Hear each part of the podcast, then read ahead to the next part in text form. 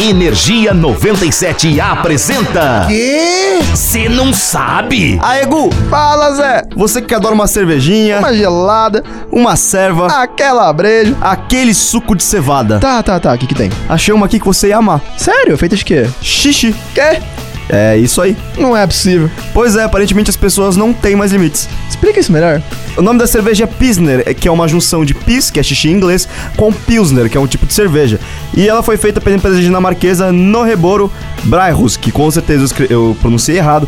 Porém, é, para torná-la possível de acontecer, eles coletaram 13.200 galões de urina no Rockfield Music Festival na Dinamarca há alguns anos atrás. Oh, God. Depois disso, esse xixi foi utilizado para fertilizar campos de cevada e malte, que mais tarde foram utilizados para produzir a Pilsner. Meu Deus. Seria o futuro da cerveja? Que Deus e Jorge Paulo Lema não te ouçam. Tomara que não, mas é aí, se você curte curiosidades bizarramente inúteis, Porém, incrivelmente interessante. é só ficar ligado que a gente tá sempre por aqui. Meu nome é José Constantino. Eu sou o Gustavo Fávaro. E nós somos do Cê Não Sabe! Boa sorte agora pra não imaginar xixi no copo de cerveja. Eu te odeio tanto. Energia 97 apresentou. Ah, já sei. O quê? Você não sabe?